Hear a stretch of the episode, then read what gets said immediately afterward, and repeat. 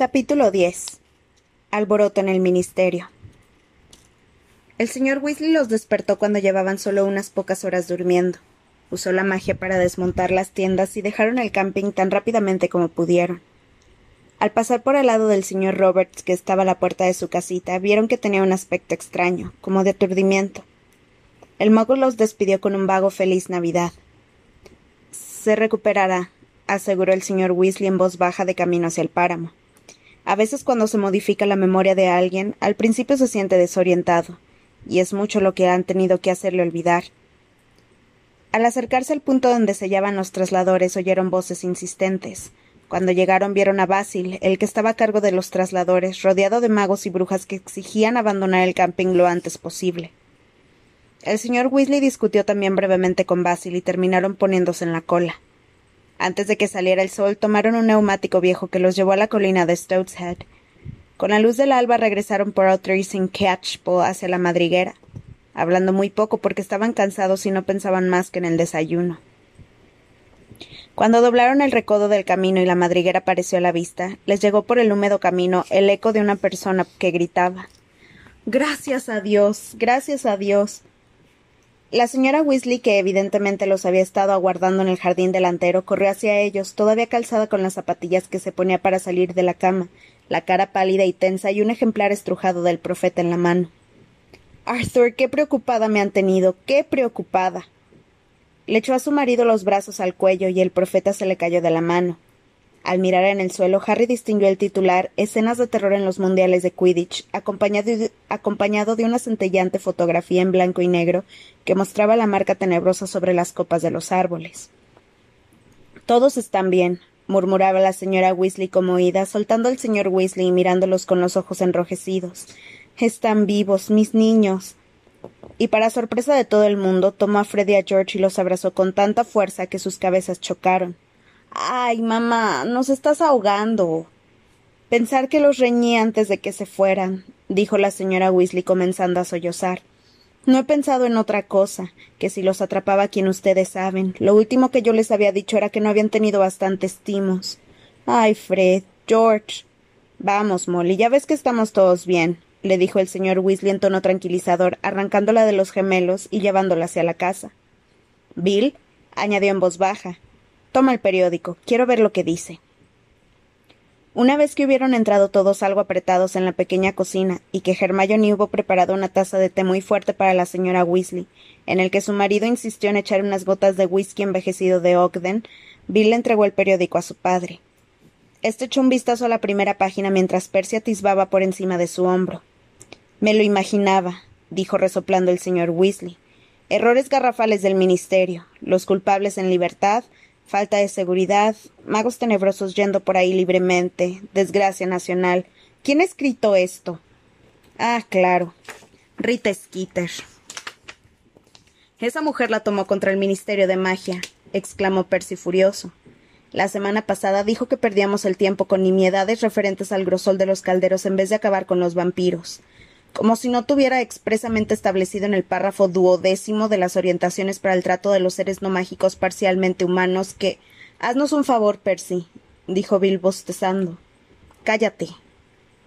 Me mencionan, dijo el señor Weasley, abriendo los ojos tras las gafas al llegar al final del artículo del profeta. ¿Dónde? balbuceó la señora Weasley, atragantándose con el té con whisky. Si lo hubiera visto, habría sabido que estabas vivo. No dicen mi nombre, aclaró el señor Weasley. Escucha. Si los magos y brujas aterrorizados que aguardaban ansiosamente noticias del bosque esperaban algún aliento proveniente del Ministerio de Magia, quedaron tristemente decepcionados. Un oficial del ministerio salió del bosque poco tiempo después de la aparición de la marca tenebrosa, diciendo que nadie había resultado herido, pero negándose a dar más información. Está por ver si su declaración bastará para sofocar los rumores que hablan de varios cadáveres retirados del bosque una hora más tarde. Vaya, francamente, dijo el señor Weasley exasperado, pasándole el periódico a Percy. No hubo ningún herido. ¿Qué se supone que tendría que haber dicho? Rumores que hablan de varios cadáveres retirados del bosque. Desde luego habrá rumores después de publicado esto. Exhaló un profundo suspiro. Molly, voy a tener que ir a la oficina. Habrá que hacer algo. Iré contigo, papá, anunció gravemente Percy. El señor Crouch necesitará todas las manos disponibles, y podré entregarle en persona mi informe sobre los calderos. Salió a prisa de la cocina. La señora Weasley parecía disgustada. Arthur, te recuerdo que estás de vacaciones. Esto no tiene nada que ver con la oficina. ¿No se las pueden arreglar sin ti? Tengo que ir, Molly, insistió el señor Weasley. Por culpa mía están peor las cosas. Me pongo la túnica y me voy. Señora Weasley, dijo de pronto Harry sin poder contenerse. ¿No ha llegado Hedwig trayéndome una carta? ¿Hedwig, cariño? contestó la señora Weasley como distraída. Mm, no, no ha habido correo para nada. Ron y Hermione miraron a Harry con curiosidad. Harry les dirigió una significativa mirada y dijo ¿Te parece bien que deje mis cosas en tu habitación, Ron? Sí, claro, subo contigo, respondió Ron de inmediato. Hermione, voy con ustedes, se apresuró a contestar ella, y los tres salieron de la cocina y subieron la escalera. ¿Qué pasa, Harry? preguntó Ron en cuanto cerraron tras ellos la puerta de la habitación de la buhardilla. Hay algo que no les he dicho, explicó Harry. Cuando desperté el domingo por la mañana, la cicatriz me volvió a doler. La reacción de Ron y Hermione fue muy parecida a como se la habían imaginado en su habitación de Private Drive. Hermione ahogó un grito y comenzó de inmediato a proponer cosas, mencionando varios libros de consulta y a todo el mundo al que se le podía ocurrir, desde Albus Dumbledore a la señora Pomfrey, la enfermera de Hogwarts. Ron se había quedado atónito. Pero él no estaba allí. ¿O sí? ¿Estaba por allí quien tú sabes? Quiero decir, la anterior vez que te dolió la cicatriz era porque él estaba en Hogwarts, ¿no es así? Estoy seguro de que esta vez no estaba en Private Drive dijo Harry, pero ya había estado soñando con él. Con él y Peter, ya saben, con la gusano. Ahora no puedo recordar todo el sueño, pero sí me acuerdo de que hablaban de matar a alguien. Había vacilado un momento antes de decirme, pero no quiso ver a Hermione aún más asustada de lo que ya estaba. Solo fue un sueño, afirmó Ron para darle ánimos. Una pesadilla nada más. Sí, pero seguro que no fue nada más replicó Harry mirando por la ventana al cielo que iba poniéndose más brillante. Es extraño, ¿no crees?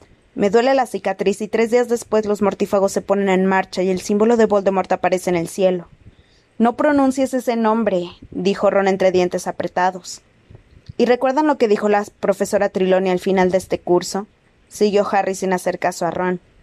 La profesora Triloni les daba clase de adivinación en Hogwarts. El rostro de Hermione desapareció la expresión de terror y lanzó un resoplido de burla.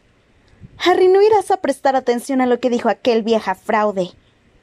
Tú no estabas allí, contestó Harry. No la oíste. Aquella vez fue diferente. Ya te lo conté, entró en trance, en un trance de verdad, y dijo que el señor tenebroso se alzaría de nuevo, más grande y más terrible que nunca, y que lo lograría porque su vasallo iba a regresar con él y aquella misma noche escapó con la gusano. Se hizo un silencio durante el cual Ron hurgaba, sin darse cuenta, en un agujero que había en la colcha de los Chatley Cannons. ¿Por qué preguntaste si había llegado Hedwig, Harry? preguntó Hermione. ¿Esperas carta? Le escribí a Sirius contándole lo de mi cicatriz, respondió Harry encogiéndose de hombros. Espero su respuesta. Bien pensado, aprobó Ron, y su rostro se alegró un poco. Seguro que Sirius sabe qué hay que hacer. Esperaba que regresara enseguida, dijo Harry. Pero no sabemos dónde está Sirius. Podría estar en África o ve a saber dónde, opinó sensatamente Hermione. Hedwig no va a hacer un viaje así en pocos días. Sí, ya lo sé, admitió Harry, pero sintió un peso en el estómago al mirar por la ventana y no ver a Hedwig. Vamos a jugar al Quidditch en el huerto, Harry, propuso Ron. Vamos, seremos tres contra tres. Jugarán Bill, Charlie, Fred y George. Puedes intentar el amago de Wronski. Ron, dijo Hermione en tono de no creo que esté siendo muy sensato. Harry no tiene ganas de jugar al Quidditch justamente ahora. Está preocupado y cansado. Deberíamos ir todos a dormir. Sí que me apetece jugar al Quidditch, la contradijo Harry. Vamos, tomaré mi saeta de fuego. Hermione abandonó la habitación murmurando algo que sonó más o menos como a hombres. Ni Percy ni su padre pasaron mucho en casa durante la semana siguiente. Se marchaban cada mañana antes de que se levantara el resto de la familia y volvían cada noche después de la cena. Es un absoluto caos, contaba Percy dándose tono la noche antes del retorno a Hogwarts. Me he pasado toda la semana apagando fuegos. La gente no ha dejado de enviarnos vociferadores y claro, si no se abren enseguida estallan. Hay quemaduras por todo mi escritorio, y mi mejor pluma quedó reducida a cenizas. ¿Por qué envían tantos vociferadores? preguntó Ginny mientras arreglaba con celoso ejemplar de mil y una hierbas y hongos mágicos sobre la alfombrilla que había delante de la chimenea de la sala de estar. Para quejarse de la seguridad de los mundiales, explicó Percy. Reclaman compensaciones por los destrozos en sus propiedades. Mundungus Fletcher nos ha puesto una demanda por una tienda de doce dormitorios con jacuzzi, pero lo tengo pillado, sea ciencia cierta que estuvo durmiendo bajo una capa levantada sobre unos palos. La señora Weasley miró el reloj de pared del rincón. A Harry le gustaba ese reloj. Resultaba completamente inútil si lo que uno quería saber era la hora, pero en otros aspectos era muy informativo. Tenía nueve manecillas de oro, y cada una de ellas llevaba grabado el nombre de un miembro de la familia Weasley. No había números alrededor de la esfera, sino indicaciones de dónde podía encontrarse cada miembro de la familia. Indicaciones tales como en casa, en el colegio, en el trabajo, pero también perdido en el hospital o en la cárcel, y en la posición en que en los relojes normales está el número 12, ponía en peligro mortal. Ocho de las manecillas señalaban en aquel instante en posición en casa, pero la del señor Weasley, que era la más larga, aún seguía marcando en el trabajo. La señora Weasley exhaló un suspiro. Su padre no había tenido que ir a la oficina un fin de semana desde los días de quien ustedes saben, explicó. Lo hacen trabajar demasiado. Si no vuelve pronto se le va a echar a perder la cena. Bueno, papá piensa que tiene que compensar de alguna manera el error que cometió el día del partido, ¿no? repuso Percy. A decir verdad, fue un poco imprudente al hacer una declaración pública sin contar primero con la autorización del director de su departamento. No te atrevas a culpar a tu padre por lo que escribió esa miserable de Skitter, dijo la señora Weasley estallando de repente. Si papá no hubiera dicho nada, la vieja Rita habría escrito que era lamentable que nadie del ministerio informara de nada, intervino Bill, que estaba jugando al ajedrez con Ron. Rita Skeeter nunca deja bien a nadie. Recuerda que en una ocasión entrevistó a todos los rompedores de maldiciones de Gringotts y a mí me llamó tonto del pelo largo. Bueno, la verdad es que está un poco largo, cielo, dijo con suavidad la señora Weasley. Si me dejaras tan solo que le dé un poquito de recorte. No, mamá. La lluvia golpeaba contra la ventana de la sala de estar. Hermione se hallaba inmersa en el libro reglamentario de hechizos curso 4, del que la señora Weasley había comprado ejemplares para ella, Harry y Ron en el callejón de Agón. Charlie surció un pasamontañas a prueba de fuego. Harry, que tenía a sus pies el equipo de mantenimiento de escobas voladoras que le había regalado Hermione el día en que cumplió trece años, le sacaba brillo a su saeta de fuego. Fred y George estaban sentados en un rincón algo apartado, con las plumas en la mano, cuchicheando con la cabeza inclinada sobre un pedazo de pergamino. ¿Qué están tramando? les preguntó la señora Weasley de pronto, con los ojos clavados en ellos. Son deberes, explicó vagamente Fred. No digas tonterías, todavía están de vacaciones, replicó la señora Weasley. Sí, nos hemos retrasado bastante, repuso George. No estarán por casualidad redactando un nuevo cupón de pedido, ¿verdad? dijo con recelo la señora Weasley. Espero que no se les haya pasado por la cabeza volver a las andadas con los sortilegios Weasley. Mamá, dijo Fred, levantando la vista hacia ella con mirada de dolor. Si mañana se estrella el expreso de Hogwarts y George y yo morimos, ¿cómo te sentirías sabiendo que la última cosa que oímos de ti fue una acusación infundada? Todos se rieron, hasta la señora Weasley. Ya viene su padre, anunció repentinamente al volver a mirar el reloj. La manecilla del señor Weasley había pasado de pronto de en el trabajo a viajando, un segundo más tarde se había detenido en la indicación en casa, con las demás manecillas y lo oyeron en la cocina. Ya voy, Arthur, dijo la señora Weasley, saliendo a toda prisa de la sala. Un poco después el señor Weasley entraba en la cálida sala de estar con su cena en una bandeja. Parecía reventado de cansancio. Bueno, ahora sí que se va a armar la gorda, dijo, sentándose en un butacón junto al fuego y jugueteando sin entusiasmo con la coliflor un poco mustia de su plato. Rita Skeeter se ha pasado la semana husmeando en busca de algún otro lío ministerial del que informar en el periódico. Y acaba de enterarse de la desaparición de la pobre Berta, así que ya tiene titular para el, para el profeta de mañana. Le advertí a Backman que debería haber mandado a alguien a buscarla hace mucho tiempo. El señor Crouch lleva semanas diciendo lo mismo, se apresuró a añadir Percy. Crouch tiene suerte de que Rita no se haya enterado de lo de Winky, dijo el señor Weasley irritado. Habríamos tenido una semana entera de titulares a propósito de que encontraran a su alfina doméstica con la varita con la que se invocó la marca tenebrosa. Creía que todos estábamos de acuerdo en que esa elfina, aunque sea una irresponsable, no fue quien, quien convocó la marca, replicó Percy molesto. Si te interesa mi opinión, el señor Crouch tiene mucha suerte de que en el profeta nadie sepa lo mal que trata a los elfos, dijo enfadada Hermione. Mira por dónde, repuso Percy.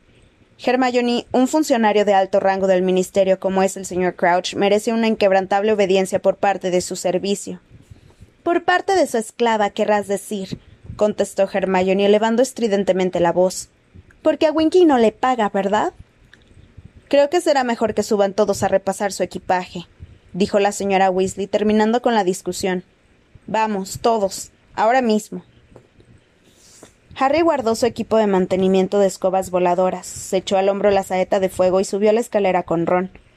La lluvia sonaba aún más fuerte en la parte superior de la casa, acompañada del ulular del viento, por no mencionar los esporádicos aullidos del espíritu que habitaba en la buhardilla. Pitwidgeon comenzó a gorjear y zumbar por la jaula cuando ellos entraron.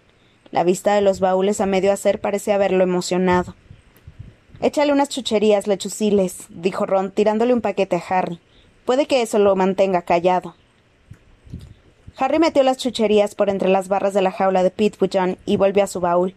La jaula de Hedwig estaba al lado aún vacía. Ya ha pasado más de una semana, comentó Harry mirando la percha desocupada de Hedwig.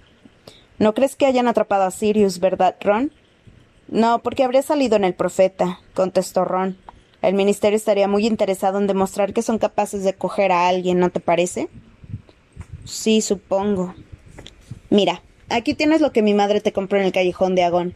También te sacó un poco de oro de la cámara corazada y te ha lavado los calcetines.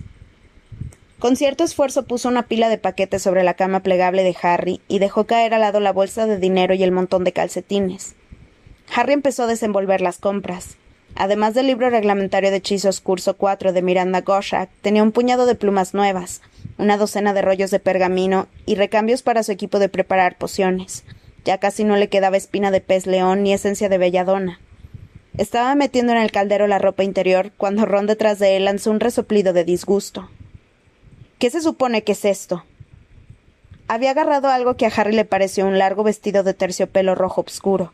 Alrededor del cuello tenía un volante de puntilla de aspecto enmohecido y puños de puntilla que hacían juego. Llamaron a la puerta y entró la señora Weasley con unas cuantas túnicas de Hogwarts recién lavadas y planchadas. Aquí tienen, dijo separándolas en dos montones. Ahora lo que deberían hacer es meterlas con cuidado para que no se arruguen. Mamá, me has puesto un vestido nuevo de Ginny, dijo Ron enseñándoselo. Por supuesto que no te he puesto ningún vestido de Ginny, negó la señora Weasley. En su lista de la escuela dice que este curso necesitarán túnicas de gala, túnicas para las ocasiones solemnes. Tienes que estar bromeando, dijo Ron sin dar crédito a lo que oía. No voy a ponerme esto, de ninguna manera. Todo el mundo las lleva, Ron, replicó enfadada la señora Weasley. Van todos así. Tu padre también tiene una para las reuniones importantes. Primero voy desnudo antes que ponerme esto, declaró Ron testarudo. No seas tonto, repuso la señora Weasley. Tienes que tener una túnica de gala. Está en la lista. Le compré otra a Harry. Enséñasela a Harry.